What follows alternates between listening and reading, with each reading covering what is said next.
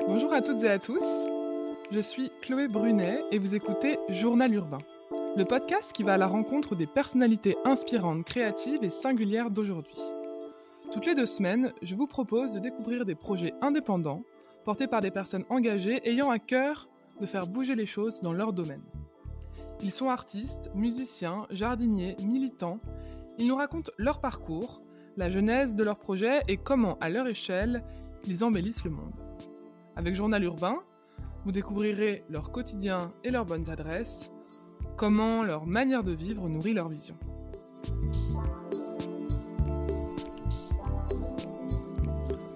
Aujourd'hui, je reçois Aude Fraioli, une hyperactive créative au parcours inspirant et à la curiosité débordante. Vous allez vite le comprendre, à presque 40 ans, Aude a déjà eu 1000 vies.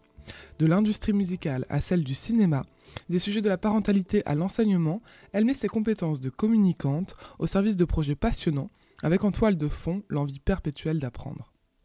Un grand merci à Céline de l'épisode 14 pour cette belle recommandation. Bonne écoute Bonjour Aude Fraioli. Bonjour Chloé. Merci beaucoup d'avoir accepté mon invitation. Je suis ravie de te recevoir sur euh, le podcast Journal Urbain.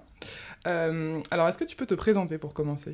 Ouais, je trouve l'exercice toujours hyper dur parce qu'en fait, quand on se présente, on ne sait jamais euh, qu'est-ce qu'on doit dire. Est-ce qu'on parle de choses qui sont fixes dans notre vie ou est-ce qu'on parle d'événements ou est-ce qu'on parle de trucs hyper identitaires? Eh bien, écoute, à toi de, de, te présenter comme tu le souhaites. je dirais que je suis une, une femme de bientôt 40 40 ans, parisienne depuis toujours, euh, maman solo. Euh, je suis entrepreneur depuis 4-5 euh, ans et avant j'ai travaillé pendant un peu plus d'une quinzaine d'années dans les médias et le cinéma à m'occuper de, promouvoir des films.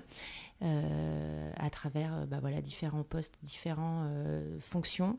Et mon but, c'était de vous emmener au cinéma. Donc si jamais un jour tu as été voir un mauvais film, c'est sûrement parce que j'avais bien travaillé. Parce qu'il y en a eu des mauvais. Ouais, tu penses à un film en particulier? Ouais, mais. Euh, on, on, t'ira ces noms. Très bien.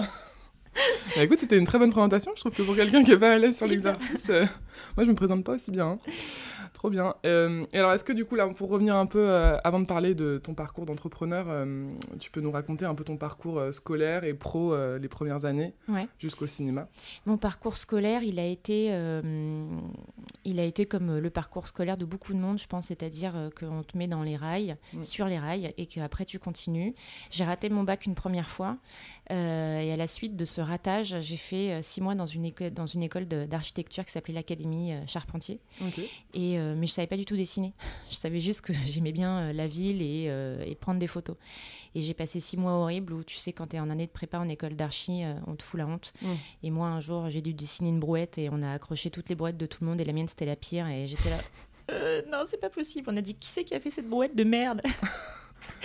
Et j'ai décidé de partir et de recommencer mon bac. Est-ce que du coup, tu n'avais pas ton bac? Ouais, en candidat libre. Et, et je l'ai eu. Euh, et, je trouve que quand tu sors du lycée, on te dit, bon, bah voilà, jusqu'à ton lycée, tu sais ce que tu dois faire. À la sortie du lycée, tu as tout cette, euh, ce champ des possibles qui est infernal et incroyable et qui fait peur. Et, euh, et j'ai pas mal cherché ce que je voulais faire. Et à 21 ans, je suis rentrée à l'EFAP où j'ai fait trois ans de, communication, de, communication, et où j'ai découvert le luxe de faire des stages, c'est-à-dire de, euh, de sauter de job en job, de secteur en secteur, euh, sans avoir à te justifier. Mm. Euh, et, et j'allais pas, j'allais pas beaucoup à l'école parce que j'adorais mes stages. Mon premier stage, j'étais pas payée un an dans la musique à être attachée de presse pour des labels Ninja Tune, de hip-hop, d'électro, etc. je faisais plein de concerts. Parce que les FAB, du coup, te, enfin, nous, chaque année, ils permettent de faire des stages. D'accord. Et de un an, c'est des longs stages, quoi. Bah, en fait, euh, c'était pas, c'était pas un an, mais moi j'ai fait un ah, an. Ah, fait un an parce que t'étais trop contente de bosser, quoi. en ah fait, t'avais envie de bosser tout de suite, quoi. Ouais, c'était incroyable. Et, euh, et, donc, mes premières années à l'EFAP euh, et à la sortie de l'EFAP se sont dédiées à l'univers de la musique. Ok. Et, euh, et, mon premier job, c'était programmatrice musicale dans une chaîne qui s'appelle Trace TV. Et euh, moi, j'avais comme, euh, comme, comme rêve et comme pensée de me dire que j'allais pouvoir justement donner de la place à ces artistes indépendants sur un gros média et pouvoir les mettre en avant. Et en fait, on m'a dit, bah, tu vois, là, ce que tu kiffes, tu vas le mettre entre minuit et 6 heures, comme ça, ça va, ça va intéresser personne. Et de toute façon, on s'en fout. Donc, fais-toi plaisir la nuit. Mais par contre, la journée, tu nous passes 90 fois Melbent. Ah ouais, ok. donc, si on veut écouter de la bonne musique, il faut l'écouter la nuit, c'est ça Le conseil à... Bah ouais, les programmateurs, euh, ils font des choses qui leur plaisent euh, le soir, en fait, parce qu'il n'y a pas... L'audience, elle va pas être euh, énorme, en fait. et donc, comme quand j'ai compris que ça allait être voilà l'idée par le commercial, je me mm. suis dit, bon, bah, je vais me casser. Ouais, ça t'a pas plu du tout, quoi. Ouais, ça m'a pas plu. Et là, euh, j'ai eu un, un, homme euh, dans ma vie euh, que j'avais rencontré dans un, dans un précédent stage qui s'appelle Jean-François Maurice et qui m'a dit, qui était, qui était hum, rédacteur en chef chez Lagardère et qui m'a dit Dis donc, on va faire un site internet pour le magazine Première, mais qui va être un site qui va être un site de culture, qui va mélanger le cinéma, etc. Ça te dit de nous rejoindre? Et j'ai fait Ah, oh, bah, mets. Génial. Je suis arrivée, on était quatre. je suis restée trois ans, je suis repartie, on devait être une quarantaine. Euh, et c'était génial parce que j'ai découvert ce que c'était que de, de mettre les mains dans le cambouis pour développer quelque chose. Mmh. L'excitation du développement. Bon, bah, Aude, tu vas faire des jeux concours, tu vas faire des interviews, euh, tu vas t'occuper des stagiaires, tu vas nous aider à faire des trucs, tu vas faire de la promotion euh, sur des sites internet, même si tu comprends pas, c'est pas grave, tu fais. Donc, j'ai vraiment tout appris, fait plein, plein de choses. Parce que là, c'était le début du site internet première et le magazine existait déjà. Ouais, d'accord. Exactement, c'était en 2007. Ok.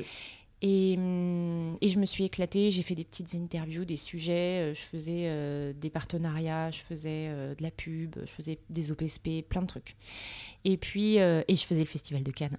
Trop bien. Mais du coup, t'es es passé du coq à l'âne parce que la musique et le cinéma, bon, c'est proche, mais c'est quand même deux univers très différents. Ouais, ça, et puis j'y connaissais rien surtout. Ouais, et là c'était le web en fait. Parce que t'es passé de la programmation radio à. Faire... programmation télé, ouais. Ouais, télé sur le web, euh, je connaissais rien au web. Et puis surtout, on arrivait sur un marché qui était vachement euh, déjà euh, bah, où Allociné était complètement euh, en place, mm. euh, même déjà en 2007. Et donc, euh, bah, il fallait évangéliser sur le fait que Magazine Première, on avait vraiment un point de vue, des critiques des journalistes, etc. Et donc, il y avait tout un discours à avoir. Et, et c'était un des gros objectifs de Lagardère de faire le site de Première comme un site où on allait parler de théâtre avec Pariscope, de cinéma avec Première, du people avec Public, de la musique avec MCM, toutes les marques qui, qui n'appartiennent plus et qui n'existent plus aujourd'hui chez Lagardère. Mm. Ça devait être présenté par le site de Première. Et ça a bien fonctionné. Aujourd'hui, ça continue. Première a été racheté euh, deux fois après avoir été vendu par, euh, par Lagardère. Donc, euh, il y a certaines équipes qui sont encore en place. Et, hum, et, en fait, je te parlais du Festival de Cannes parce qu'un jour, on m'a présenté les gens de chez Microsoft à Cannes pendant que j'étais bourrée. ça doit être assez habituel à Cannes, genre de rencontrer des gens. Il faut savoir être à l'aise sous alcool et, et, professionnel et sympathique. Ça, tu l'as appris au fur et à mesure. Ouais, c'est ça. Ouais, parce que j'ai commencé à boire hyper tard, à 28 ans en fait. Ah ouais? Ouais. Et, euh, et on me présente, euh, c'est un, ami qui s'appelle Julien Noble, qui aujourd'hui euh, est VP marketing monde de chez Warner ou Universal, je sais plus, bref. Euh, et, il me présente les équipes de Microsoft. À l'époque, Microsoft, c'était donc en 2009, 2010, c'était vraiment le, partenaire numéro un sur le digital parce qu'avec une puissance de frappe énorme, avec une énorme audience. Mm. Tu sais, les partenariats, c'est quand tu regardes les affiches et que tu vois en bas les logos des médias qui vont penser à mettre en place euh, une campagne publicitaire, qui vont soutenir le film éditorialement, qui vont le rendre présent par différentes opérations, etc. Et donc, ils recherchaient quelqu'un qui soit un peu couteau suisse, à la fois édito, à la fois partenariat, à la fois un peu pub, qui allait pouvoir coordonner tout ça. Et je leur ai dit, mais banco Et donc, euh, je les ai rejoints. Et passer de euh, une ambiance hyper familiale chez Première au paquebot Microsoft à ici les moules avec des gens habillés en costard cravate et et ouais et moi j'adorais sortir et j'arrivais euh, en ayant dormi une heure et demie pour faire des réunions bref. Mais en tout cas pendant les trois premiers mois, je crois que j'ai vraiment badé. Je me suis dit, mais putain, mais où je suis arrivée? Qu'est-ce que je fais là? Et en fait, euh, j'ai rencontré les personnes. Euh, j'ai rencontré des personnes euh, hyper différentes de moi, incroyables en termes de management, hyper à l'écoute. j'ai développé des projets que je pensais pas que j'allais pouvoir développer. Euh, et, j'ai fait beaucoup d'éditos, euh, j'ai fait euh, travailler des amis avec moi et on partait assez régulièrement en tournage à Los Angeles, tu vois, pour faire des interviews de Johnny Depp, etc. Donc pendant un an et demi, j'ai fait pas mal d'interviews de grandes stars. Et tu vois, quel était le lien avec Microsoft Avec Microsoft, parce qu'en fait, moi j'étais en charge de la partie cinéma, donc à la fois éditoriale et à la fois partenariat. D'accord. Donc l'idée, c'est toujours de faire des partenariats sur des gros films parce que tu sais que tu vas récupérer du contenu ou avoir la possibilité de créer du contenu avec des interviews qui va être hyper intéressantes, qui vont attirer notre audience sur notre site à nous, sur MSN. Mmh. Et donc, quand par exemple, tu as Pirates des Caraïbes qui sort et qu'on te dit tu vas faire l'interview de Johnny Depp, tu sais que sur MSN, bah, MSN, MSN Messenger, c'était une audience, mais genre énorme en fait. C'était des millions de gens tous les jours. Mmh. Donc, euh, l'idée, c'était d'avoir des, des, bonnes idées, des bonnes. Euh, avoir une belle imagination sur, sur les films en partenariat avec les équipes digitales euh, des, des, distributeurs. Et donc, bah, on travaillait tous les jours avec la Fox, Universal, Warner, et sur des sorties de films toutes enfin hyper forte quoi tu mm. vois X-Men euh, ou Danny Boone euh, sur, sur ces films qui cartonnaient etc donc euh, il fallait être hyper agile dans ta dans la créativité et dans le développement des outils aussi parce que souvent on faisait des, des sites qui étaient dédiés donc tout un aspect technique aussi mm. à avoir et pendant un an et demi je me suis éclatée et les gens que je que je jugeais avec leur leur cravate et leur costard au fond de l'open space. on a tous fini sur les tables à danser de la favela chic le jour où je suis partie avec les cravates sur la tête et c'était cool. Génial. Donc jusqu'à présent, en fait, pas d'entretien d'embauche. Ça, bah, euh, ça, a toujours été un peu des rencontres qui t'ont euh, permis de passer euh, ouais. à ton expérience pro suivante, quoi. Ouais, ouais, ouais. J'ai pas, j'ai fait des, des entretiens d'embauche quand même, mais ça, c'est pas des entretiens qui. C'était du formalisme, quoi. Ouais, c'était c'était chiant. Je trouve ça horrible les entretiens d'embauche. C'est vraiment c'est old school. Ouais. J'en peux plus. Il faut... faut passer par là pour certains jobs, mais c'est c'est plus naturel quand on vient de chercher parce qu'on sait que tu es doué dans quelque chose et ça c'est encore plus Ouais, c'est sympa, c'est sympa.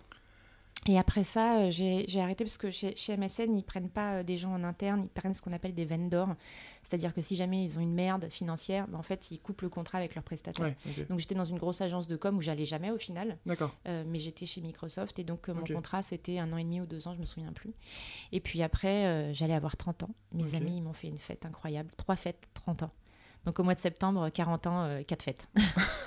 je lance euh, le sujet. Tu lances vite là. Pour tous les amis d'autres qui nous écoutent. Est-ce que tu as déjà trouvé le lieu? Non, c'est la galère. enfin bref, je sais pas ce que je vais faire. Et hum, je suis partie, l'idée c'était de faire un tour du monde. Et en fait, euh, je me suis arrêtée deux mois en Argentine. Je te passe les détails. Euh, au lieu de rester deux mois, je suis restée six. Et à la fin des six, je suis tombée enceinte. Et donc, je suis restée à peu près un an et demi en faisant des allers-retours entre la France, l'Europe, machin, etc. Parce que du coup, j'avais des billets euh, de, de, tour du monde à aller voir des copains. Donc, j'y suis allée enceinte. Et, euh, et, je suis restée en Argentine jusqu'en mars 2013, où j'ai accouché là-bas. Puis après, je suis revenue en France. Euh, et, et, quand, tu, quand tu pars, c'est chouette parce que tu te dis, je vais vivre une nouvelle aventure. Et en fait, quand on part quelque part, on réfléchit toujours à, euh, au départ et on oublie toujours de penser au retour. Mm. Et le retour, bah évidemment, j'avais pas du tout pensé. Et puis en plus, j'étais complètement en vrac parce que je venais d'accoucher, parce que ma situation personnelle était foireuse, mm. parce que j'avais une enfant, parce que j'avais pas de maison, pas de travail euh, et un avenir totalement euh, incertain. Et je crois que je me suis prise la plus grosse claque dans la gueule d'avoir fait les choses euh, sans avoir réfléchi, mais je pense que c'est ça le, but de la vie en fait, c'est euh, de t'amener des expériences et de te dire tiens, tu vas te démerder comment là? Vas-y, je te regarde. Et donc, euh, j'ai essayé de retrouver du. Déjà, j'ai essayé de retomber un peu sur mes pattes mentalement parce que le, postpartum, il y a pas mal de gens qui en parlent sur les réseaux sociaux, c'est assez hardcore en fait. Et une fois que ça allait un tout petit peu mieux, j'ai retrouvé du boulot et j'ai bossé six mois à la FIAC. Euh, en charge de leur partie digitale. Et donc, euh, le monde du, de, l'art contemporain, un, monde complètement, euh, mais tellement lointain de moi. Et surtout, je me suis retrouvée, donc j'avais 32 ans avec des équipes qui étaient plus jeunes, des équipes qui ne me connaissaient pas puisqu'on n'avait pas le même parcours. Et donc, tu vois, il faut que tu te justifies en disant non, mais Enfin, je, je, sais, je viens d'arriver à la FIAC, mais en fait, c'est bon, je, sais faire. Je maîtrise, un petit peu. Et, et donc pas légitime pour Non, pas du tout. Et donc c'était assez difficile, mais j'ai rencontré des gens exceptionnels à la FIAC. Euh, des, surtout des, des femmes euh, et j'étais aussi très loin très loin d'elles et, euh, et c'était vraiment un, un, bel enrichissement sur plein de plein de sujets et puis j'en retire les choses qui sont moins bien passées ou que j'ai moins aimées, je les laisse de côté, j'en suis consciente. Euh, mais voilà, j'ai rencontré des, femmes euh, exceptionnelles. Et, et, ensuite, je les ai quittés parce que j'ai retrouvé finalement un travail dans le cinéma. Ok, toi tu voulais revenir à ton premier amour euh... euh C'était même pas un amour, mais c'était ce que je savais faire et c'était mon réseau. Ok, ouais. Euh, et finalement, quand tu bouges de boîte en boîte, euh, tes compétences, je sais pas si ça a vraiment de la valeur parce que finalement, quand tu arrives à. Quand tu aimes bien apprendre et quand tu arrives quelque part, finalement, tu vas apprendre assez vite ce qu'il faut faire. En revanche, ton réseau et, tes relations, etc., moi je trouve que c'est vraiment ça qui fait aussi partie de la richesse de, mm. de ton parcours professionnel. Et donc, je suis arrivée dans une boîte de communication digitale euh, anglaise qui est basée dans pas mal de pays, qui s'appelle Way to Blue. Et euh, j'ai fait 3-4 ans là-bas. En tant que directrice de clientèle, et donc mon taf, c'était à la fois d'aller chercher euh, des nouveaux clients dans le cinéma. Donc cette fois-ci, j'étais de l'autre côté de la barrière, de travailler avec les équipes digitales sur, sur leur sortie de films, Studio Canal, Pathé, Warner, etc. Et il y avait plusieurs agences à Paris qui, font, qui faisaient ça. Euh, et l'idée, c'est à chaque fois de, de, travailler avec l'équipe et de se dire, OK, quelles recommandations on va faire? On va mm. vendre ça euh, aux distributeurs. Et si c'est parti, bah, on a euh, trois mois, six mois, un an de, campagne pour gérer les RP, les réseaux sociaux, de faire des opérations et tout ça. Mm-hmm. Et donc, c'était sur beaucoup de films. Et puis, j'ai eu la chance de travailler sur un super projet qui s'appelait Cinéma Paradiso, qui était un festival au Grand Palais organisé par MK2. Et donc j'ai rencontré euh, les j'ai rencontré euh, Elisha Kerwitz et Nathanaël et, euh, et j'ai passé plusieurs mois à travailler pour eux et deux semaines à travailler sur sur sur le Grand Palais tous les soirs, tous les jours et c'était hyper excitant. Je me rappelle très bien ce festival. Moi j'étais allée voir la Boom sur mon transat dans le dans la grande nef. Ah toi t'étais toi t'étais à l'édition 2013. Peut-être. Avec les voitures à l'intérieur? Ouais. Ah ouais. Moi j'étais sur l'édition 2015. Et c'était à peu près ouais, c'était la, même, chose avec euh, avec une partie club euh, jusqu'à 6 h du matin et tout. Euh. Ouais, il n'y avait pas il y avait pas une sorte de piste de, de pour danser de roller? Ça c'était sur la première édition peut-être. Sur la deuxième c'était vraiment un truc ambiance club etc avec des gros noms de la scène électro et tout. Enfin c'était complètement dingue. Ouais, c'était fou comme projet. Ouais, ils se sont vraiment éclatés sur la créa etc. Et moi je m'occupais des RP digital sur tout cet événement. D'accord. Et c'était dingue. Ça mêlait. Euh, tu vois, tout à l'heure, je te disais que j'aime bien être un peu euh, un, couteau suisse, un petit mouton à cinq pattes. Bah là, du coup, c'est tu fais de l'événementiel, tu fais des RP, euh, tu gères, je sais pas, les t'aides à porter l'alcool ou les trucs, tu gères des merdes techniques, tu fais du SAV parce que Jean-Michel, il a oublié son portable dans les chiottes et donc, du coup, dans le Grand Palais, il faut que tu fasses tout le temps. Bref, il y a des milliards de trucs à faire et j'ai rencontré aussi des équipes trop, trop, trop, trop bien, trop chouette, trop cool, avec qui on s'est très bien entendu. Et, euh, et donc voilà. Et après, Way to Blue, j'ai arrêté au bout d'un moment parce que euh, tout ce que je pouvais faire, finalement, il y avait malgré tout une redondance euh, dans les actions que je pouvais mener. Et aussi, il y avait quelque chose qui commençait à germer à l'intérieur de moi qui était un, un manque de sens. C'est-à-dire que est venu à un moment le thème de l'influence et je me suis retrouvée à faire ce qu'on appelle des press kits, euh, à trouver des éléments intéressants d'un film pour euh, les mettre dans une boîte et les envoyer à des journalistes ou à des influenceurs. Euh, tu sais pas ce qu'ils vont avoir à, raconter, mais euh, il faut qu'ils fassent une photo pour le poster sur leur réseau. Mmh. Moi, j'avais envie de me pendre. J'étais là, mais putain, mais c'est de la merde. Ouais, c'était l'arrivée des réseaux sociaux comme on les connaît aujourd'hui. Ah ouais, non, mais. Et, et puis, je me suis dit, mais Enfin, ouais, en fait, le film, il sort euh, mercredi 12. Et en fait, euh, mercredi 12, j'en entends plus parler de ce film. Donc, en fait, tout ce que je faisais, euh, il y avait des campagnes qui pouvaient durer un mois ou un an en fonction de, de, l'importance des films. Mais ça n'existait plus après. Il n'y avait plus rien de concret. Hmm. Et, hum, et, je me suis dit, mais en fait, ça, va, ça va pas. Il y a un truc qui est pas aligné. Il y a un truc où je suis pas à ma place. Et j'avais toujours cette euh, cette, idée de liée à la parentalité depuis que je suis devenue maman, je me suis toujours hyper intéressée à tous ces sujets. Euh, j'ai découvert euh, des, auteurs, des philosophes, des psychologues incroyables, Isabelle Filiosa, qui bah, j'ai lu beaucoup de ses livres et j'ai participé à une ou deux de ses formations. Et vraiment, c'est des sujets où je me disais, mais putain, c'est dingue, on est à l'époque, tu vois, 2011-2015, être parent, c'est comme si c'était normal, alors qu'en fait, c'est un métier c'est le métier le plus important. Et en fait, il n'y a pas de formation. L'idée, c'est pas d'avoir des formations qui nous font euh, aller tous dans le même sens. C'est L'idée, c'était de me dire, bah, j'aimerais bien donner des outils, parce qu'une fois que tu as des outils, à toi. Après, tu vois, c'est comme si je te donne une carotte, un navet et une tomate, tu vas me faire une recette. Mm. Mais peut-être que moi, avec les mêmes ingrédients, je vais te faire une autre recette. Mais en tout cas, juste le fait d'avoir ces ingrédients-là. je trouve donner des clés de... En tant que parent, euh, bah, on nous laisse parce qu'en fait, c'est normal. Mais c'est normal, ça ne veut rien dire en fait. Mm. Euh, et donc, sur un des derniers films sur lequel j'ai travaillé, c'était euh, L'idéal de Frédéric Becbédé. Et je me suis retrouvée avec lui à boire une bière à Saint-Germain un soir après une journée de promo. Et je lui dis, euh, franchement, ça me fait chier de faire, euh, de faire ce métier-là, j'en peux plus. Ah et il m'a dit une phrase. Alors tu faisais la promo de son film. Ouais, c'était fini. Et euh, il m'a dit une phrase, il m'a dit, tu sais, si tu veux inventer quelque chose, essaye de, de voir ce dont toi tu as besoin. C'est sûr qu'il y aura d'autres personnes qui en auront besoin aussi. Je suis restée. Oui, et, cette phrase, elle est restée hyper longtemps euh, dans ma tête. Je me suis dit, mais putain, mais de quoi j'ai besoin? Euh, En même temps, euh, je suis tombée malade, donc j'ai arrêté Way to Blue. Et donc, quand tu es malade et que tu es forcé à rester chez toi, tu te fais chier. Quand tu te fais chier, tu penses. Mm. As le quand, temps. Tu, quand tu penses, en plus, tu arrives à inventer. C'est quand tu t'ennuies que tu arrives à inventer un truc. Et, et donc, je me suis dit, bah, moi, ce qui me manque, c'est du temps pour moi. Moi, ce qui me manque, c'est du temps de qualité dans ma vie de maman solo. C'est euh, le fait de pouvoir partager mes galères avec des gens euh, euh, qui me comprennent, qui vivent la même chose ou qui vivent pas la même chose, mais en tout cas d'avoir un lieu un peu. Aujourd'hui, on parle de safe place. Mm. J'avais besoin de ça. En tout cas pour, pour les parents et pour les enfants, etc. Et donc a commencé à germer cette idée de cette idée de pouvoir prendre du temps pour moi. Ma toute première idée de création de lieu, c'était de vouloir faire un hôtel pour enfants. Ok. je me suis dit comment je vais me débarrasser de ma fille?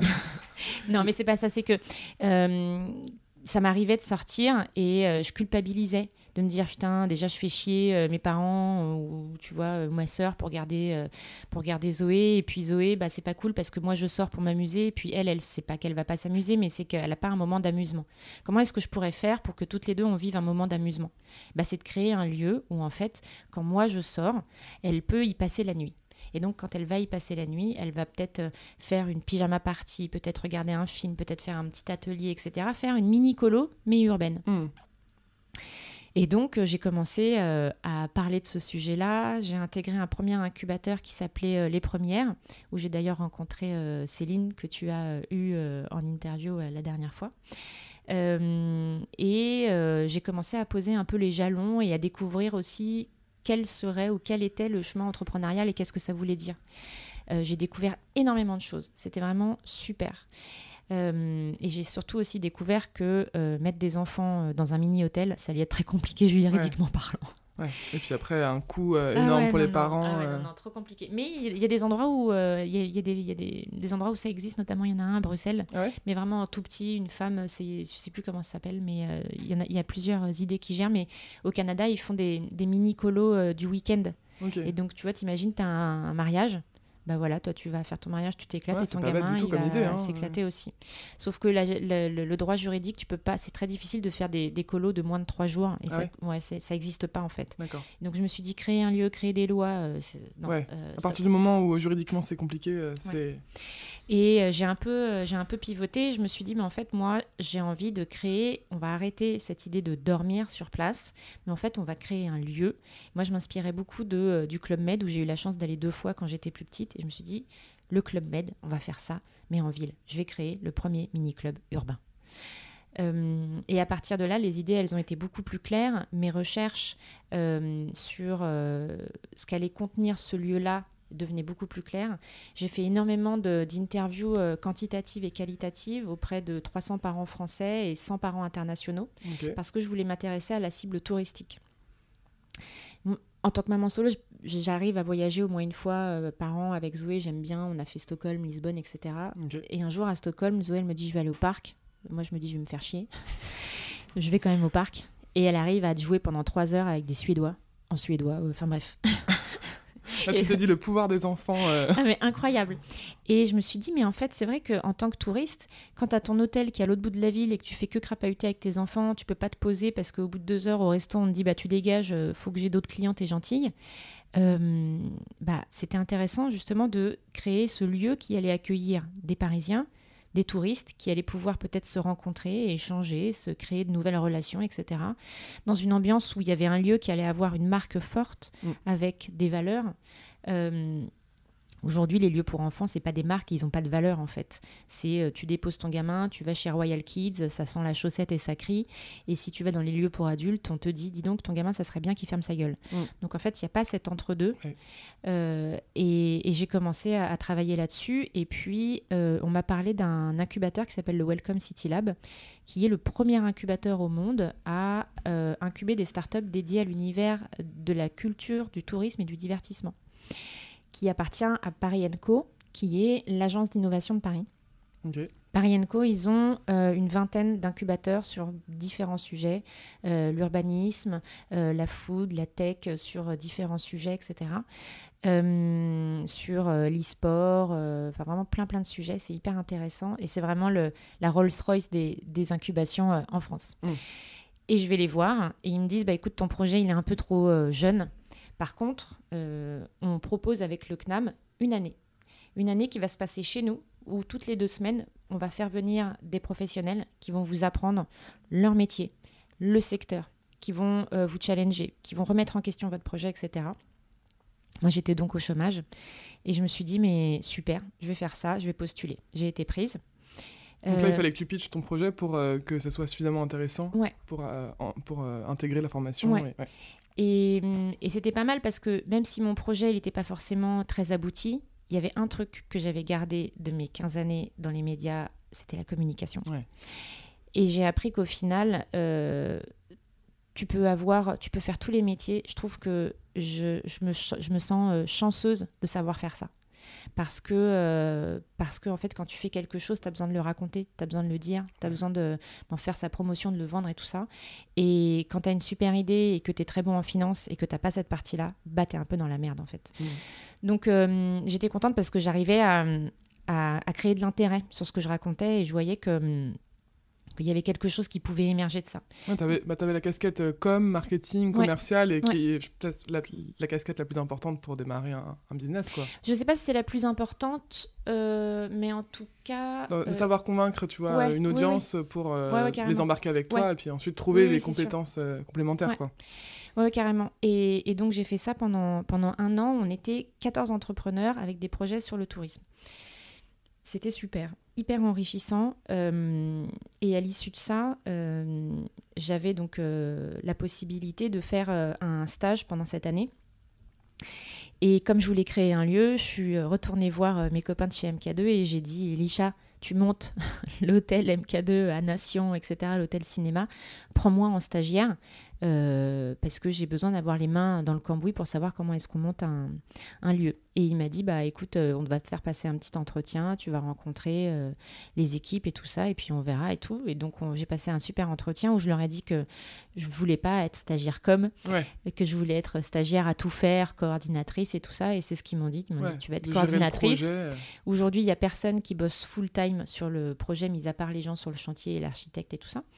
Euh, et donc, euh, à la fois, euh, j'ai imaginé, enfin, j'ai imaginé, ils ont fait ça très bien ensuite, ils ont modifié plein de trucs, mais en tout cas, j'ai eu vraiment un terrain de jeu sur lequel j'ai pu réfléchir à qu'est-ce qu'on va proposer comme contenu éditorial dans ce lieu. Qu'est-ce que, comment est-ce que l'expérience client elle va se dérouler?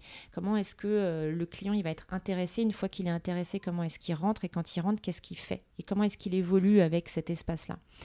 Euh, tous les aspects techniques aussi, euh, travailler avec des intégrateurs de câbles, de machins, euh, faire des cahiers des charges sur les applications des tablettes pour tout digitaliser. Enfin bref, j'ai pas tout fait toute seule, mais en tout cas, j'ai touché à plein de sujets hum. et, et, je les remercie parce que parce qu'en plus ils m'ont soutenu dans, dans, mon projet du Big Club et, et j'ai pu voilà avoir des, des, moments avec eux où avant chaque gros pitch, je suis allée voir, je suis allée les voir deux trois fois pour leur dire bah, bah, voilà, je peux vous faire ma presse et vous allez me dire. Et puis ils étaient prêts aussi à m'accompagner, à me demander combien de mètres carrés tu cherches et tout ça. Mmh. Ils ont vraiment été euh, adorables. Euh, et donc après ce stage-là, bah, euh, j'ai fait ma soutenance, j'ai eu mon diplôme, c'était cool. parallèlement, cette année, même si j'étais au chômage, je, faisais un peu de, coaching et de jury pour mon école à l'EFAP. donc c'était cool. Et puis le Welcome City Lab me dit, bon bah Aude, là, ton projet, ça fait un an que tu le travailles. Je pense que c'est le moment de faire l'appel à projet euh, qu'on va lancer euh, en décembre 2019. Tadada, décembre 2019. Voilà, donc euh, ah, si tu veux, après avoir, j'ai passé des nuits euh, dans mon salon à écrire euh, mon business plan de 80 pages. Ma sœur, qui m'a, j'ai une petite sœur qui a 10 ans de moins que moi, qui est hyper bonne en Excel. Je l'ai fait bosser sur des putains de tableaux horribles. Et dès que je changeais une ligne, elle s'arrachait les cheveux. Enfin bref, il fallait refaire en trois semaines la même chose. tu vois, vraiment pour, pour faire cet appel à projet. Et je savais que j'allais être face à des startups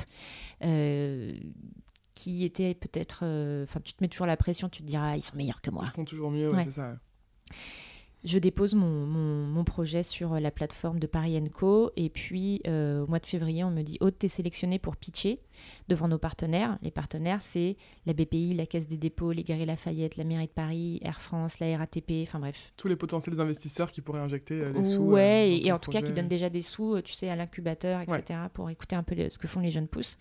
Je me retrouve au mois de février devant la, la, nouvelle salle toute belle du Welcome City Lab avec un écran de 10 mètres de large, 3 mètres de avec ma presse dessus. J'avais fait une presse avec ma fille. Et, tu sais, je me retourne et je regarde la photo de Zoé euh, sur cet écran et je les vois sur ces estrades, les 30, à me regarder avec stylo et papier en main. Ouais, là, un moment de solitude. Ouais, mais j'avais travaillé un peu ma, ma, prise de parole avec euh, une de mes amies qui s'appelle Alice Tumler, que j'avais rencontrée à Trace TV et qui, elle, euh, est présentatrice télé, notamment. Elle a présenté. Euh, comment ça s'appelle ce grand show euh, de chansons euh, là qui vient de se passer? Ils ont gagné l'Eurovision. Ah, l'Eurovision. Alice, elle, a présenté des milliards de trucs et donc elle est coach aussi en prise de parole et elle m'avait préparé un petit peu. Donc ton entrée sur scène n'était pas trop classique pour un ah peu ouais, j'ai tout déchiré. tu nous as fait un TEDx. Ah ouais, j'étais trop contente, trop, trop. Tu sais, c'est t'es es, en dehors de ton corps, t'es porté par des trucs, t'es es complètement euh, t'es es ailleurs. C'est comme si t'avais pris, jamais pris de drogue dure, mais tu vois, un, espèce de, shoot euh, où t'es pas forcément toi-même, t'es semi en contrôle hmm. et tu te laisses aller et tu lâches prise au final un petit peu. C'est une trop bonne expérience euh, d'avoir fait ça déjà. Et après, il y avait un échange de, questions et, et puis ça s'est super bien passé. Et début mars, on me dit, je reçois un mail, vous êtes prise. Euh, et, j'appelle euh, François Tessier, qui était à l'époque au Welcome City Lab, et qui me dit euh, Je suis trop content pour toi, tu, vas être, tu vas faire partie des, des 15 startups de la promo. Génial. Mortel. Le projet de vie, c'était d'aller lever, tu vois, 3 millions, de, de, de, de, bosser, de monter une équipe, etc de monter ton lieu, euh, d'avoir enfin ce lieu pour les parents et les enfants. Ouais, euh. de faire un truc un peu d'innover et tout, euh, parce que ça existe des lieux comme ça un peu en Chine ou en Angleterre. Et d'ailleurs, tu vois, quand j'étais partie avec Zoé, j'étais un peu à, Londres, partie faire de, l'espionnage industriel dans des clubs hyper chics en me faisant passer pour quelqu'un qui voulait habiter à Londres. Enfin bref, j'avais chopé plein d'infos. Ouais. Donc je voulais faire la même chose à, et en France, il n'existait pas de lieu comme ça. Non.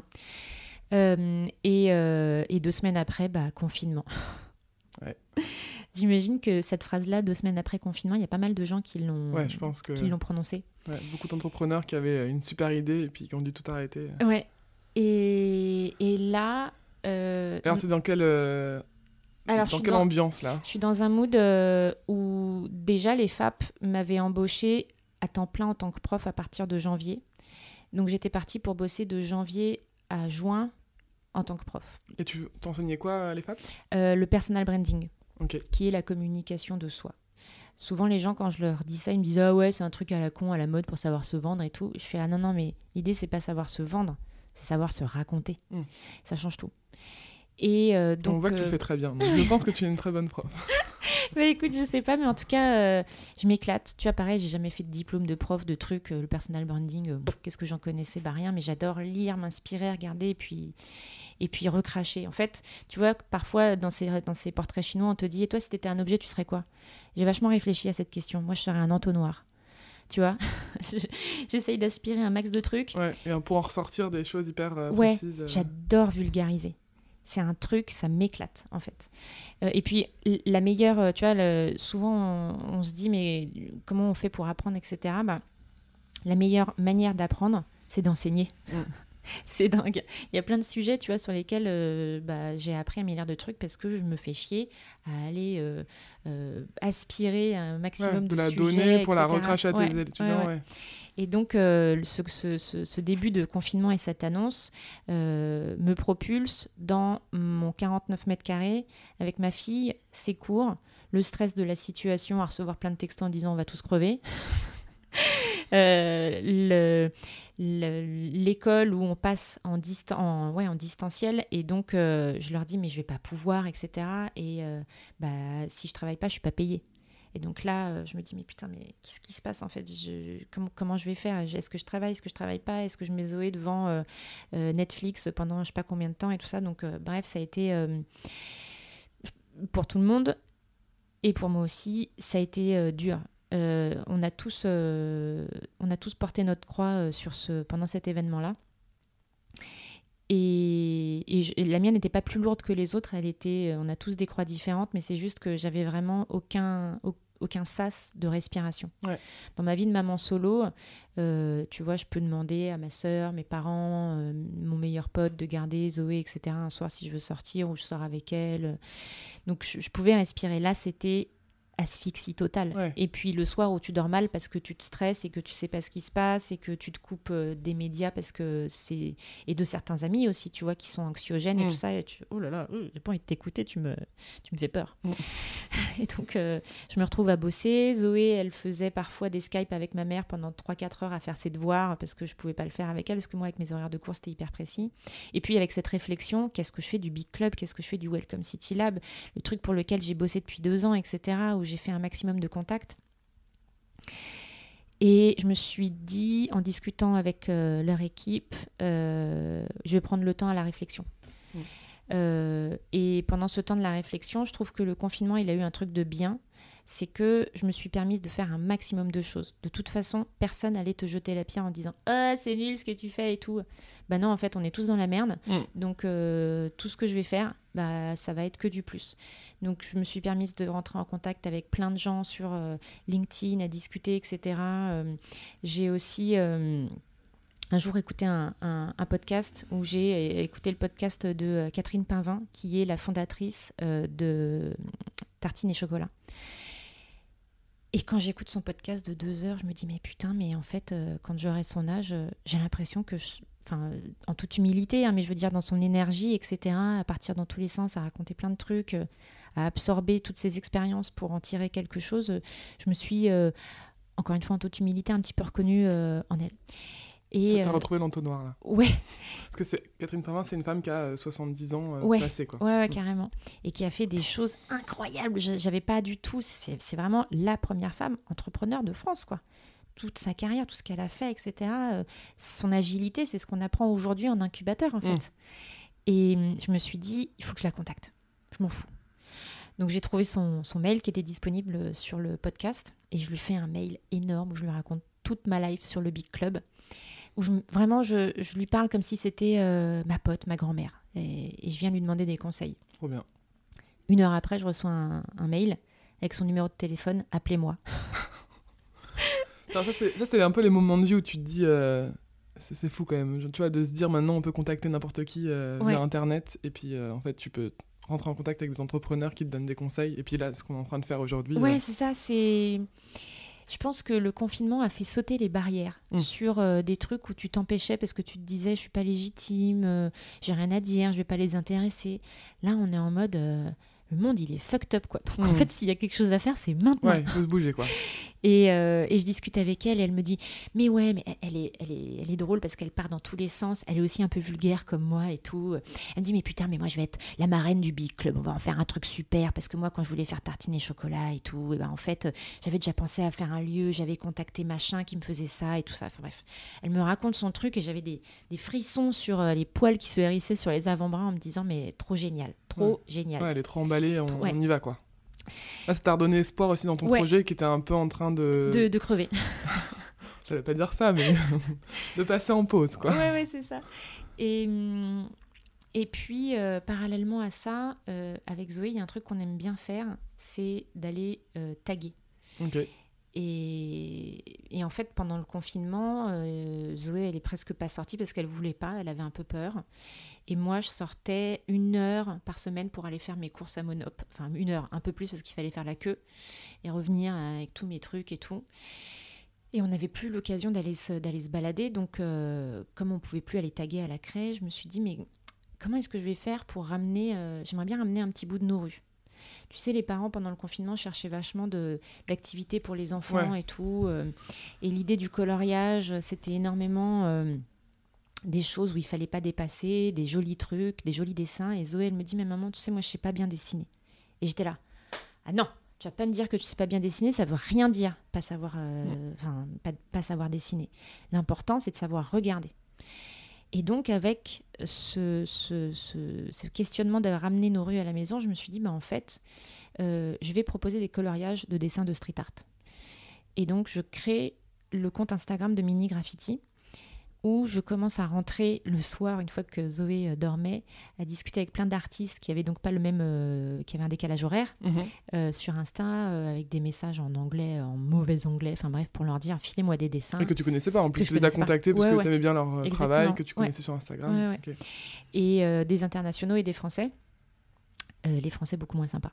Ah ouais Euh, euh, et, j'en ai parlé à, un de, mes, de, mes, super bons amis qui s'appelle MGLO, qui s'appelle Romain, qui est un, super artiste. Euh, ça fait 20 ans qu'il a passé à développer son art. C'est vraiment un artiste protéiforme il, il aime pas que je dise ça, mais enfin, je sais pas s'il aime pas, mais voilà, le street art, c'est quelque chose qui finalement veut dire beaucoup de choses et pas grand chose.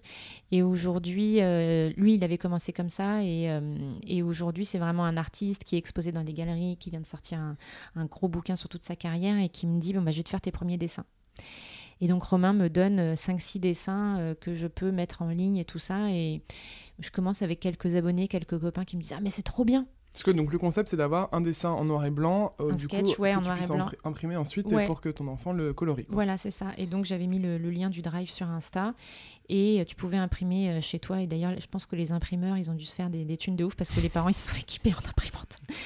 Euh, mm, et, donc, je commence à en avoir pas mal et tout ça. Et puis, au fur et à mesure, euh, moi, j'avais aussi mon petit fichier presse. Et donc, j'ai envoyé euh, le, compte à quelques, quelques contacts que j'avais. Et puis, j'ai eu, je sais pas, 6, 7 articles sur les réseaux sociaux, sur leur site. Je suis passée sur Virgin Radio et tout ça à en parler. Donc, ça a commencé à grandir petit à petit. ah oui, parce que je passais beaucoup à la radio pendant le confinement. Alors, raconte-nous ça.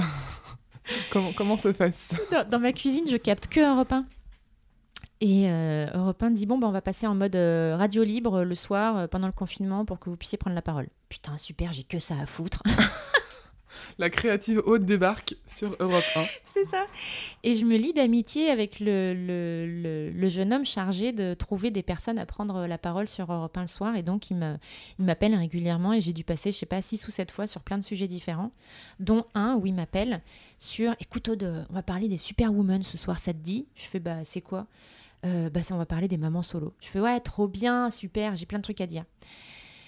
Et, hum, et donc, euh, et donc je, sur ces différentes interventions sur Europe 1, j'ai pu placer Mini Graffiti aussi un peu et tout ça. Et, et sur ce truc des, des, mamans solo, Europe 1 t'appelle en général 5 minutes avant pour que tu puisses avoir le, retour radio. Et je vois qu'on parle de femmes battues. Ah. et je fais, mais je demande à parler au rédacteur. Alors moi, je suis pas du tout de femme battue. En fait, c'est. Je suis solo. Je, suis solo. Je suis pas sûre que ça soit vraiment la bonne émission. Enfin, non, non, mais t'inquiète, on parle de vous juste après. Ok, top. Et là euh, arrive euh, Nathalie Bourrus, qui est euh, une, une, reporter de guerre de, de France Inter, et qui, et qui parle qu'elle va faire un livre sur les mamans solo, parce qu'elle est maman solo, etc. Donc je l'entends en retour, et après c'est moi qui parle. Et donc je prends l'antenne pendant trois minutes. la journaliste, je, la voyais qu'elle essayait de me couper, mais moi j'étais presque les larmes aux yeux, tu vois, j'avais besoin de, de, sortir tout ça. Et puis il y avait aussi toute l'ambiance du confinement qui te qui te pesait, et tu avais besoin aussi de lâcher euh, un sac, quoi, un sac. Et, euh, et, donc sur le sujet de Maman Solo, il y a eu euh, Repeint, il y a eu un truc sur Madame Figaro où j'ai été interviewée aussi pour participer sur, sur un de leurs articles. Et puis avec Nathalie Bourrus, on se contacte sur Facebook. Elle me parle de son livre qui va sortir en septembre 2020. Et elle me dit, je vais demander à 10 mamans solo de m'écrire un texte. Tu veux? Je dis ok. Et donc, je suis dans son bouquin où j'ai écrit un, un, petit texte. et toutes les mamans, elles ont écrit des textes qui sont incroyable. Et, tu t'es retrouvée dans les textes des autres mamans ou c'était des expériences hyper différentes Je me suis retrouvée et il y avait aussi des expériences différentes.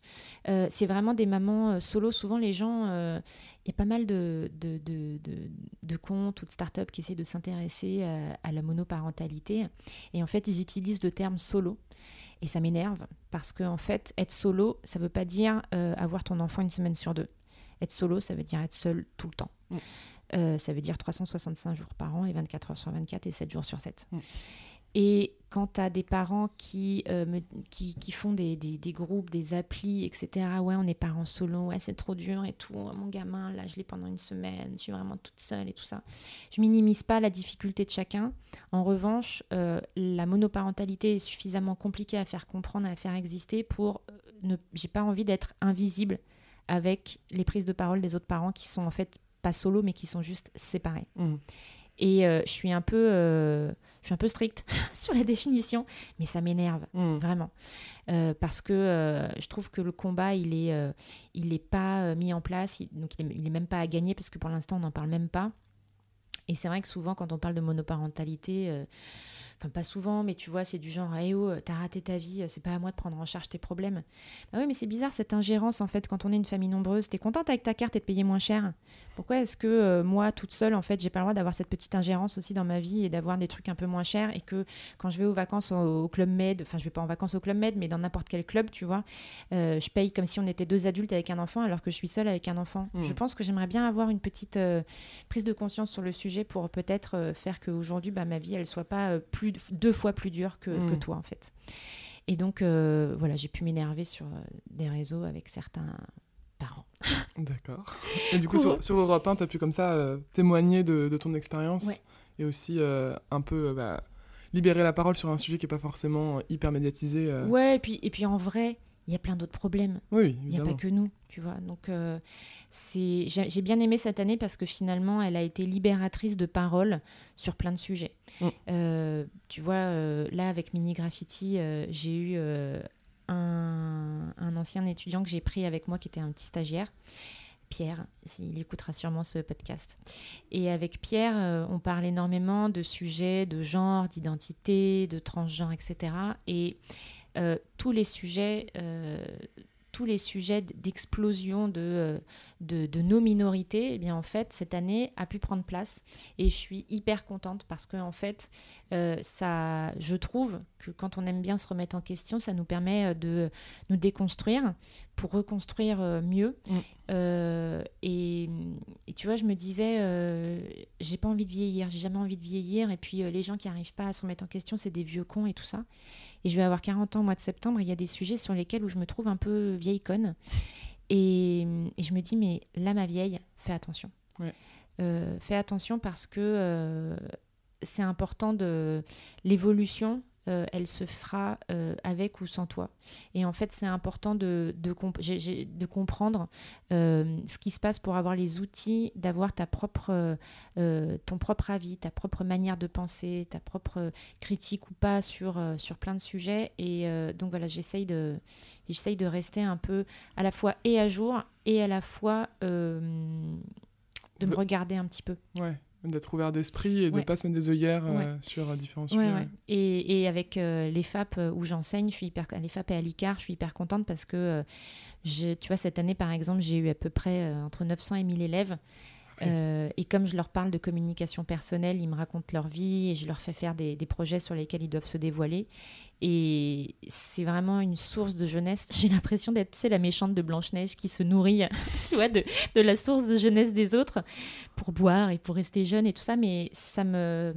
Ça, ça me, tu vois, souvent, quand tu es prof, on dit que tu es que là pour donner. En fait, je, reçois mais un maximum tu, tu de trucs. de toutes leurs ah expériences. Euh. Je me prends des claques euh, de, de, de vie, de courage. Euh, bon, parfois, c'est parfois c'est pas pas que des champions que j'ai. Hein, donc parfois, je, je passe beaucoup. Enfin voilà, je m'amuse beaucoup dans, dans, ce métier que je découvre de, de prof. Mais ouais, je m'enrichis de, de, tout de tout leur parcours en fait. Hmm. Et ça, c'est vraiment à double sens quoi. J'adore. Trop bien. Et alors, du coup, Mini Graffiti, euh, une fois que le confinement est fini, qu'est-ce que, qu'est-ce que ça devient? Est-ce que déjà ça a été un succès, euh, les coloriages? Est-ce que tu as eu beaucoup de retours euh, Alors, beaucoup, parents, non, mais j'ai eu quelques retours. Je sais pas ce que c'est beaucoup sur un petit compte, tu vois, où j'avais 400 et tout ça. Non, mais pas forcément dans le, dans le, beaucoup, dans le volume, mais en tout cas, les valeurs de, de, tu vois, de ce que tu as reçu comme retour. Ouais, j'étais contente. Ça m'a fait plaisir de pouvoir faire quelque chose et de. D'apporter un peu ouais, toi, ta, ta, petite brique à. Ouais, j'avais créé aussi un groupe sur Facebook où j'ai réussi à avoir 300 parents que je connais pas et tous les jours je postais des, des bons plans. J'adore, mes potes ils m'appellent le Guy les bons tuyaux, j'adore être au courant de tout. Mais tu vois, parfois ce truc à avoir des antennes dans tous les sens, c'est fatigant. Ouais.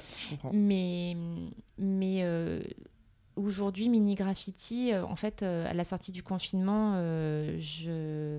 au mois de juillet, enfin après la sortie du confinement, au mois de juillet, j'ai discuté avec les équipes du Welcome et je leur ai dit, franchement, je suis pas certaine que baser son business model sur du présentiel alors que je ne sais pas si on peut être présent, je vais pas avoir les épaules, je vais pas avoir le courage, je suis fatiguée, euh, je ne vais pas venir. Ouais, donc là, tu avais pris ton temps de réflexion pour le Big Club et tu t'es dit... Euh...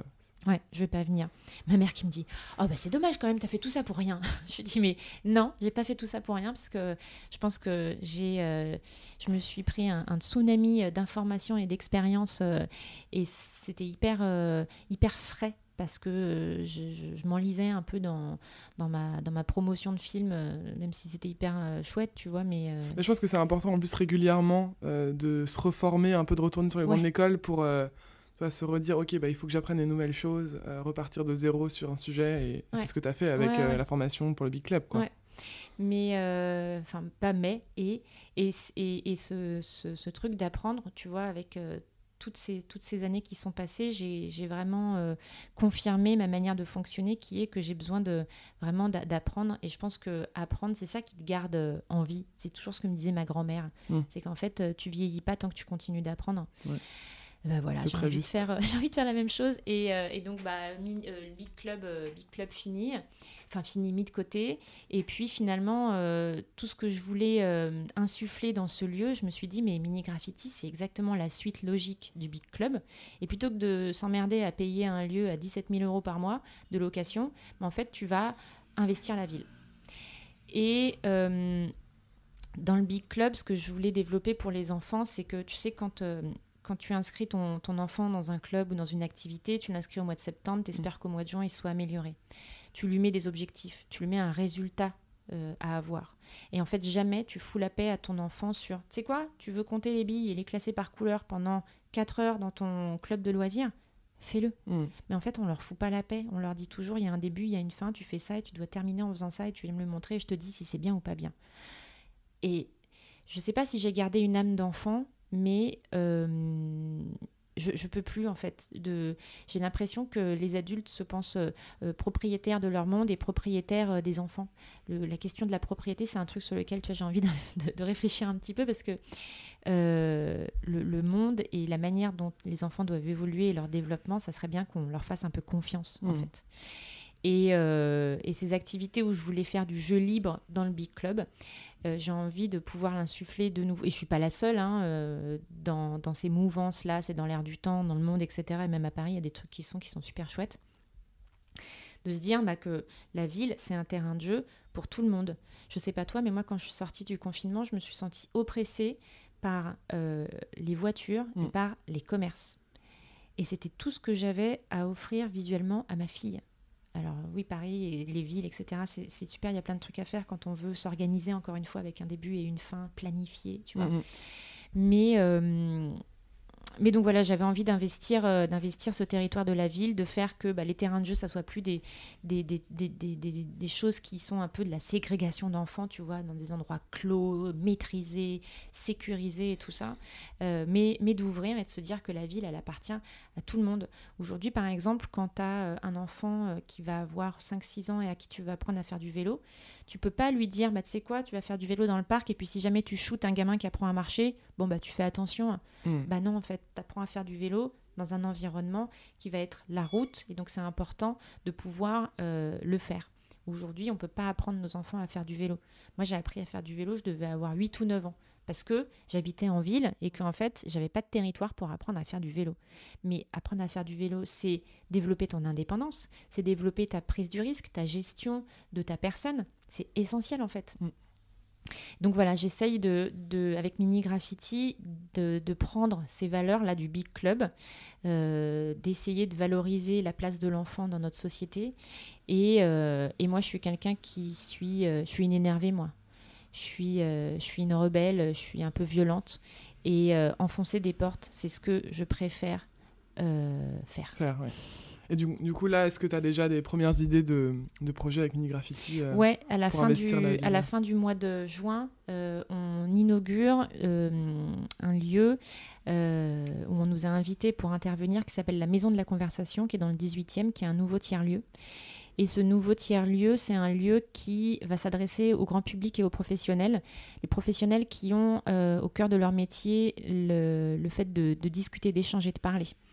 Et pour le grand public, ça va être des formations où euh, tu vas pouvoir euh, mieux parler de toi, où ça va être des, moments où tu vas pouvoir réfléchir, euh, philosopher, développer, apprendre, te former, etc.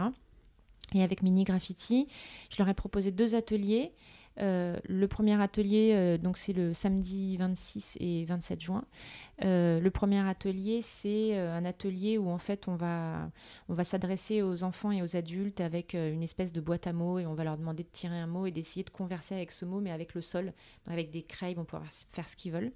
Et puis donc j'ai mon ami Romain MGLO qui va intervenir aussi. donc mon ami artiste qui va intervenir sur la chaussée parce que la rue sera fermée et qui va euh, peindre euh, à travers les yeux d'un enfant. Et donc, euh, il va faire un truc complètement dingue et je le remercie parce que vraiment, il nous suit, on se, on se supporte l'un l'autre dans, dans, nos, dans nos projets. et lui, c'est vraiment un super artiste avec un état d'esprit que j'adore. Et, ce qu'il est en train de développer en ce moment, c'est vraiment très proche de ce que je fais avec Mini Graffiti. Et puis le deuxième jour, le dimanche, j'avais envie de faire un atelier de conversation avec les enfants pour leur demander euh, c'est quoi leur ville rêvée. Euh, tu vois, leur, euh, leur laisser la possibilité à leur folie imaginative de dire Ah ben moi, quand je sors du métro, je veux qu'il y ait des confettis. Hmm. Ou le lampadaire, je veux que ça soit un crocodile dans lequel il ouvre la tête comme ça, la gueule, et puis en fait il y a la lumière qui sort et ça, ça va s'illuminer. Ou ben, en fait, moi je veux que la piste cyclable, ça soit un serpent, un serpent rose et jaune. Hmm. Ok, alors viens, on va le dessiner, on va faire des pancartes et je vais leur faire faire la première mini manifestation de France. Trop bien. on veut des couleurs dans la ville. Voilà, voilà ce que je vais ce que je vais faire. Et puis je voudrais aussi intervenir le 19 septembre euh, pour la journée sans voiture. Donc pareil, euh, j'essaye de rencontrer pas mal d'associations parce que moi j'y connais rien en asso et euh, j'ai rencontré Alternativa, Paris sans voiture qui sont des gens géniaux qui ont des buts et qui militent et qui sont incroyables. Je découvre ce que c'est que le militantisme. Mhm. Et j'aimerais bien fermer la rue d'Avron qui est là parce que c'est une des pires rues de Paris en termes de bruit et de voitures et tout et de faire euh, un, grand pique-nique qui va de Havron jusqu'à la porte de Montreuil. Et comme le quartier il est hyper euh, multiculturel, j'ai envie que tout le monde puisse euh, déposer sur la grande nappe, si j'arrive à la faire, sa bouffe, échange et discute, etc. Et que ça soit un terrain de jeu pour tout le monde, parce qu'en fait, quand tu quand tu t'intéresses à, une population vulnérable qui est les enfants, bah en fait, ça profite à tout le monde. Mm. et au final, jouer, c'est tout ce qu'on a envie de faire, même en tant qu'adulte. C'est une bonne phrase pour, euh, pour clore euh, cette interview. Euh, on arrive à la fin, du coup, on va passer sur les questions de la fin que je pose à tous mes invités.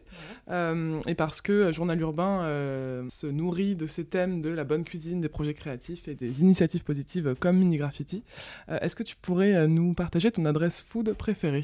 Ouais, alors je, du coup, euh, confinement, euh, périmètre réduit, à côté de chez moi, il y a un truc, euh, un truc, un restaurant qui est incroyable qui s'appelle La Vierge de la Réunion. J'adore parce qu'ils ont une Vierge Marie dans les toilettes, donc quand tu y vas, tu y vas en paix.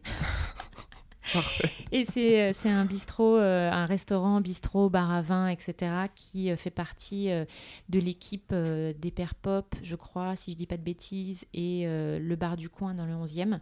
Et donc, c'est vraiment de la gastronomie, la bistronomie avec plein de petits plats, etc. Et à chaque fois tu y vas, c'est du vin nature et des bons petits plats en mode tapas, mais gastro. Trop bien.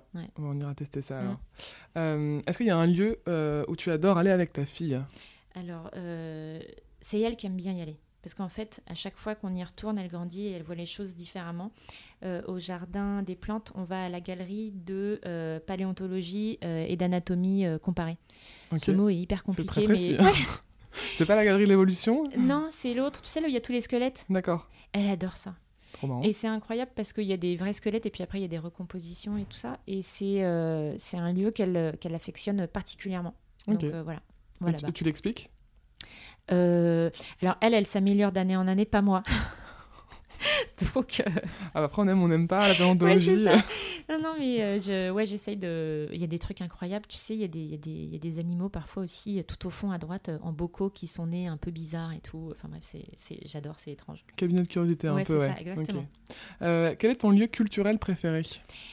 Alors, j'ai réfléchi énormément à cette question et en fait, je vais te dire Paris. Ok. Euh, Paris, euh, je l'ai quitté pendant un an et demi pour aller vivre à Buenos Aires. Elle m'a terriblement manqué. Euh, pourquoi? Parce qu'il y a cette effervescence culturelle qu'on retrouve dans pas mal d'autres villes, mais, mais je trouve que Paris a une saveur particulière et puis un lieu culturel, tu vois, je te dis Paris, mais en fait j'ai envie de te dire la ville en général. La ville, c'est un, territoire de, découverte hmm. euh, à tout niveau, pour tous les âges. C'est le meilleur parc d'attractions de la Terre, en fait, la ville. C'est vrai. C'est très bien. Euh, est-ce que tu aurais un film ou un documentaire à nous recommander? Ouais. Euh, le Big Club, ça s'appelle le Big Club à cause d'un de mes films préférés qui s'appelle Big, Ok. avec Tom Hanks. Tu connais? Euh, ça me dit quelque chose, mais je pense pas l'avoir vu. C'est un des premiers films de Tom Hanks où en fait, tu sais, il va voir euh, Zoltar euh, sur la, sur, à New York dans une foire, et en fait, il lui dit, tu sais, j'aimerais être plus grand parce qu'en fait, je suis amoureuse d'une fille. Et en fait, il se réveille le matin chez lui et c'est Tom Hanks, il a la taille d'un adulte et il se casse de chez lui parce que bah, d'un enfant de 8 ans, il passe à la taille d'un adulte. Sauf qu'en fait, à l'intérieur, c'est toujours un, enfant. de 8 ans. Et donc, il va, il va à New York et, et il va dans ce magasin FAO Schwartz qui est un des plus grands magasins de jouets à côté de Central Park.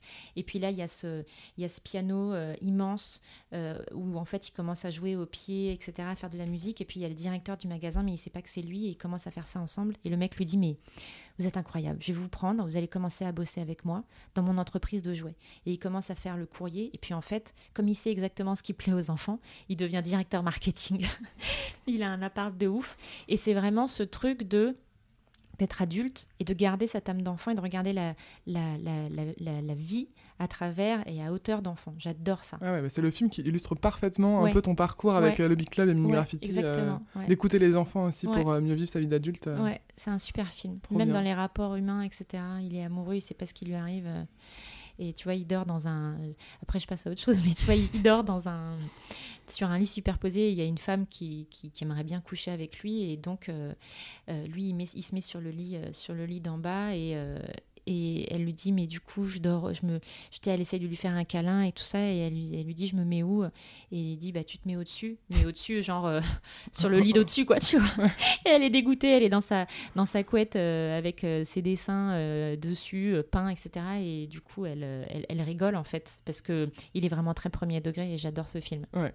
C'est la, la, la, sagesse un peu des enfants et la naïveté euh, alors, est-ce que tu aurais aussi un, ouvrage littéraire, euh, une fiction, un essai à, nous recommander? J'ai plein de livres. Tu sais que j'essaye je, de lire beaucoup de choses et j'ai aussi une, une maladie, c'est que je peux acheter. Je peux, là, je pense que je suis sur euh, allez, six livres en même temps.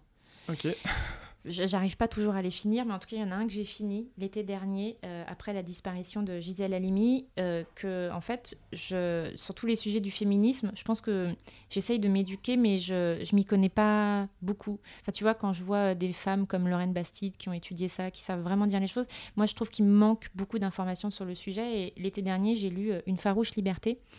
Et, euh, et, en fait, déjà, sa vie, elle est, elle est incroyable. Et puis, je me suis intéressée beaucoup plus euh, à elle en profondeur. Et à la fin, en fait, euh, y a sa conclusion, ça s'appelle de passer le flambeau. sur cette nouvelle génération, sur en fait, tu vois, le fait d'être féministe aujourd'hui, c'est, je pense qu'il faut être féministe par révérence aussi par rapport à ce que toutes les femmes, elles ont pu faire pour nous mmh. avant. Et que quand on, cette question, est-ce que tu es féministe ou pas, elle devrait même pas exister ah en fait. Je suis d'accord.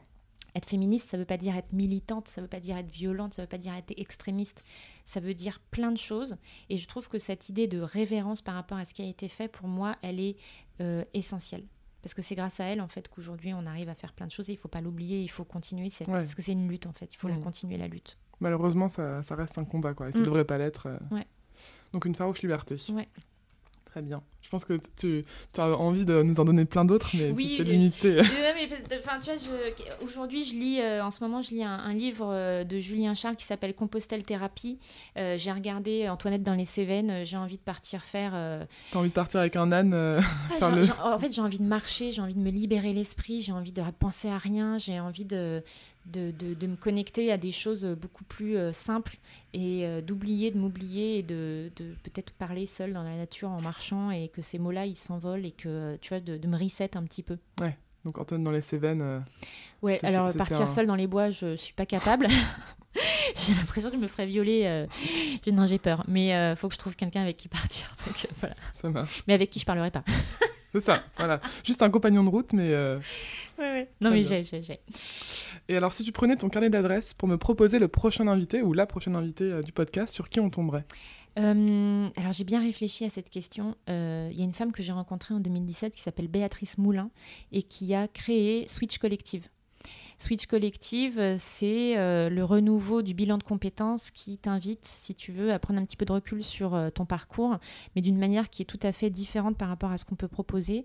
Et j'ai fait Switch en 2017, pendant que j'étais malade. J'ai fait ça. Et, j'ai rencontré Béatrice, qui est devenue une amie qui m'a toujours suivi dans mes projets, qui m'a toujours donné plein de conseils. Euh, et je sais que si je dois lui poser euh, une question, elle me répondra. Et c'est euh, Béatrice, elle est, un peu plus jeune que moi, mais elle a un parcours mais incroyable. Et surtout quand j'ai fait Switch et j'ai vu le programme qu'elles ont créé pour aider ces gens-là, et je me suis dit mais les nanas, elles ont inventé un truc qui est juste complètement incroyable, un briquet qui te qui va vraiment t'aider à chercher en toi-même et surtout avec des techniques euh, et, des, et, des, et, des, questions simples, tu vois, de t'inviter par exemple euh, à plus penser en termes de métier, mais t'inviter à penser euh, par rapport à qu'est-ce que tu aimes faire dans une action. Tu vois, moi par exemple, mm. j'aime transmettre. Ma premier, mon premier métier, c'était de transmettre en tant qu'attaché de presse. Après, j'ai transmis en essayant de transmettre des émotions aux gens à travers des événements ou des films. Aujourd'hui, je transmets des connaissances à des étudiants. Et mm. en fait, à chaque fois que j'active ce verbe de transmettre, je m'éclate. Mm. Et donc, on, ça, nous permet de dépasser ce plafond de verre ou ce truc, tu vois, de se dire, bah moi aujourd'hui je suis prof, est-ce que demain j'ai envie de devenir directrice d'école? Non, c'est pas ça le chemin en fait. Euh, euh, et, et, c'est vraiment euh, une femme qui est une vraie source d'inspiration pour moi. et son travail aussi. je lui avais dit que je m'en étais pas mal servi dans mes cours de personal branding parce que je trouve que l'orientation euh, pour les, jeunes aujourd'hui, c'est quelque chose où il manque énormément de, d'innovation et, euh, et, ça, me, ça me passionne d'insuffler un petit peu ça euh, à des jeunes qui ont entre 18 et, 25 ans. Il y a, y a, un truc à faire, en tout cas un business à monter ou en tout cas, je pense, un collectif dans la même ambiance que les bilans de compétences, mais je pense pour les lycéens. Et euh, typiquement, de se dire euh, comment, comment on y va, quoi, comment on trouve les clés pour euh, trouver sa voie et, ou ses voies, parce qu'en fait, il n'y a pas qu'un chemin tracé. et, et c'est vrai qu'aujourd'hui, tu vois, les jeunes que je vois, ils se mettent à, l'EFAP, là, ils se mettent une pression de dingue et, et, ils ont peur de, de, faire un mauvais choix. Et je fais, mais en fait, il y a pas on nous a toujours appris à être dans une autoroute et qu'en fait quand tu sors de l'autoroute on te dit bah t'as raté non, moi j'ai envie de dire que quand tu sors de cette autoroute, tu fais différemment. Mm. Et en fait, de changer, rien que de changer le vocabulaire. Alors, tu vois, j'ai des étudiants qui vont être contre ça parce qu'ils sont trop englués dans, des valeurs que leurs parents leur auraient transmises. Mais je leur dis, mais en fait, peut-être que je suis une utopiste activiste, mais rien que de faire exister cette petite lumière dans ton cerveau, si un jour, un jour ça germe, en fait, c'est important d'avoir un équilibre. Donc moi, je viens mettre cette petite graine-là. T'en fais ce que tu veux, mais au moins tu vas avoir une possibilité d'entrevoir les choses différemment. Voilà. c'est important et c'est aussi ça le rôle des, enseignants, c'est de te montrer qu'il y a différents chemins euh, pour aller jusqu'au point B euh, que tu avais en tête, mais peut-être que tu vas mettre plus de temps. Ouais, au moins, tu auras vraiment réfléchi à, ton envie. Quoi. Bon, alors, les dernières questions pour euh, clore ce podcast. Est-ce que tu aurais des conseils à donner aux personnes qui nous écoutent, soit les parents solos, soit les entrepreneurs, soit les créatifs, ou tout ça à la fois? Euh, moi, je pense que je suis quelqu'un de perfectionniste et que euh, j'essaie de me soigner. Et un jour, j'ai appris que pour se soigner du perfectionnisme, il fallait apprendre un truc. Tu sais ce que c'est? Apprendre à faire de la merde. Et je te jure, quand tu quand as assimilé ça en disant Ben ouais, en fait, c'est pas grave si je fais un truc nul, ça va être super. Et ben, je me suis vachement. Euh, ça, c'est un, un conseil, enfin, c'est un conseil, c'est un truc que j'ai réalisé il y a quelques temps et qui s'est vachement. Euh, euh, mis en lumière dans ma tête depuis l'année dernière avec le confinement, je me suis dit j'en ai plus rien à foutre. Et en fait, je pense que ça vient aussi avec le fait de vieillir, tu sais, de, de se libérer des sacs de merde et tout mmh. ça. Et donc un conseil, pour, pour je ne sais pas si je peux conseiller, tu vois, je suis, personne pour conseiller, mais peut-être juste de dire comment est-ce que moi j'ai vécu le truc sur différentes expériences, c'est que euh, le fait de lâcher prise et de se dire, bah, tu sais quoi, je fais de la merde, à la limite je peux modifier, à la, à la limite je peux supprimer, à la limite je peux discuter, euh, je peux réfléchir et je ferai mieux la prochaine fois. Voilà ce que aujourd'hui moi, comment j'ai envie de faire les choses. Trop bien. Merci beaucoup Aude. Bah, de rien, merci, c'était un réel plaisir de discuter avec toi. Merci Partagé. Merci. Journal urbain, c'est fini. Merci beaucoup d'avoir écouté cet épisode. J'espère qu'il vous aura plu. Si c'est le cas, n'hésitez pas à le partager, à mettre une note ou un commentaire sur votre plateforme d'écoute préférée et surtout à en parler autour de vous. Pour prolonger l'expérience et retrouver les bonnes adresses de notre invité, pensez à suivre le compte Instagram du podcast en tapant tout simplement Journal Urbain. Et si vous avez envie d'entendre quelqu'un en particulier dans les prochains épisodes, vous pouvez m'envoyer vos suggestions. Quant à moi, je vous dis à très vite pour un nouvel épisode.